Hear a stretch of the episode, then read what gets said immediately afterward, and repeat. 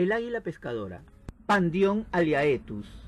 El águila pescadora mide entre 52 y 60 centímetros de alto, con una envergadura que oscila entre 152 y 167 centímetros. De partes superiores castaño oscuro e inferiores blancas, jaspeadas de oscuro, con máscara oscura a los lados de la cabeza, de cola larga y estrecha y alas angulosas. Es fácil de identificar.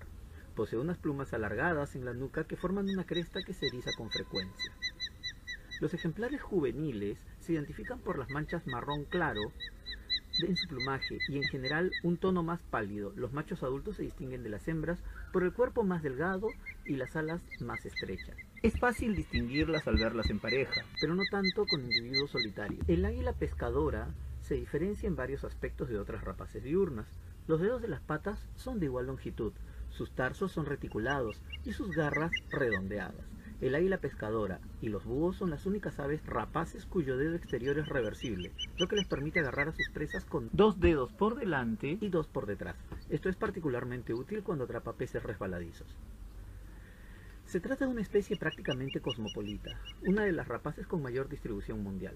Las poblaciones norteñas son migratorias, nidificación boreal e hibernación austral, mientras que las más meridionales tienden a ser sedentarias. La distribución es característica de cada subespecie, siendo Pandion aliatus carolinensis y Pandion aliaetus ritwayi propias del Nuevo Mundo, mientras que Pandion aliatus aliatus y Pandion aliatus cristatus tienen sus nichos ecológicos en el Viejo Mundo. Así, el Pandion aliaetus aliaetus nidifica en el Paleártico, Eurasia e inverna en África y las riberas del Océano Índico.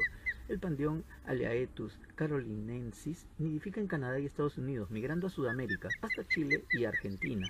Y por cierto, en Perú, que es la subespecie que nos interesa.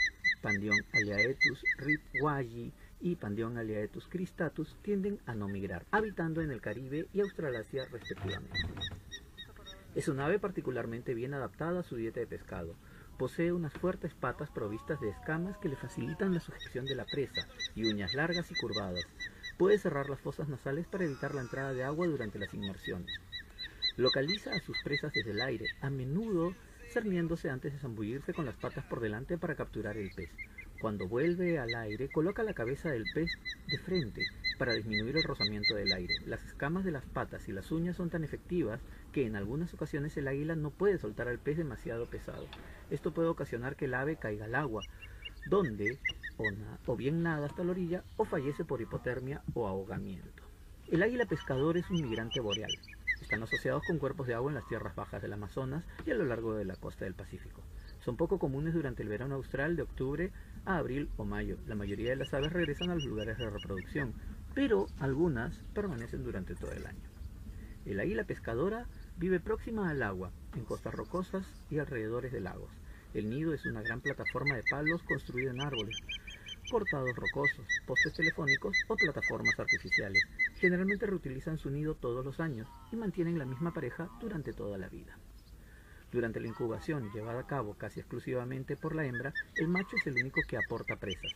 Primero comerá el macho y dejará el resto para la hembra y los pollos. Estos ya estarán listos para volar unos 55 días después de la salida del huevo. La esperanza de vida media de un águila pescadora es de 20 a 20. Para este video nos basamos en el folleto Notas sobre aves de Lima que escribí para Corlima en 1989. ¿Ya sabías sobre esta ave que incluso podemos ver en Lima? Así como este, hay muchos animales de diversos tipos a los que nunca les hemos prestado atención. Hablamos de conservar el ambiente, pero no sabemos nada de lo que queremos conservar. ¿Y cómo amar algo que no conocemos? Te invito a aprender con nosotros y cuando se pueda, acompáñanos en nuestras salidas, que más que turísticas, son salidas de campo, son salidas de aprendizaje y comunión con la naturaleza, para así poder cuidar el planeta de todo corazón. Esperamos que este video te haya podido ilustrar algo sobre la maravillosa creación del Señor. Te invitamos a seguirnos en nuestras redes sociales, en nuestro canal de YouTube, en nuestra página web.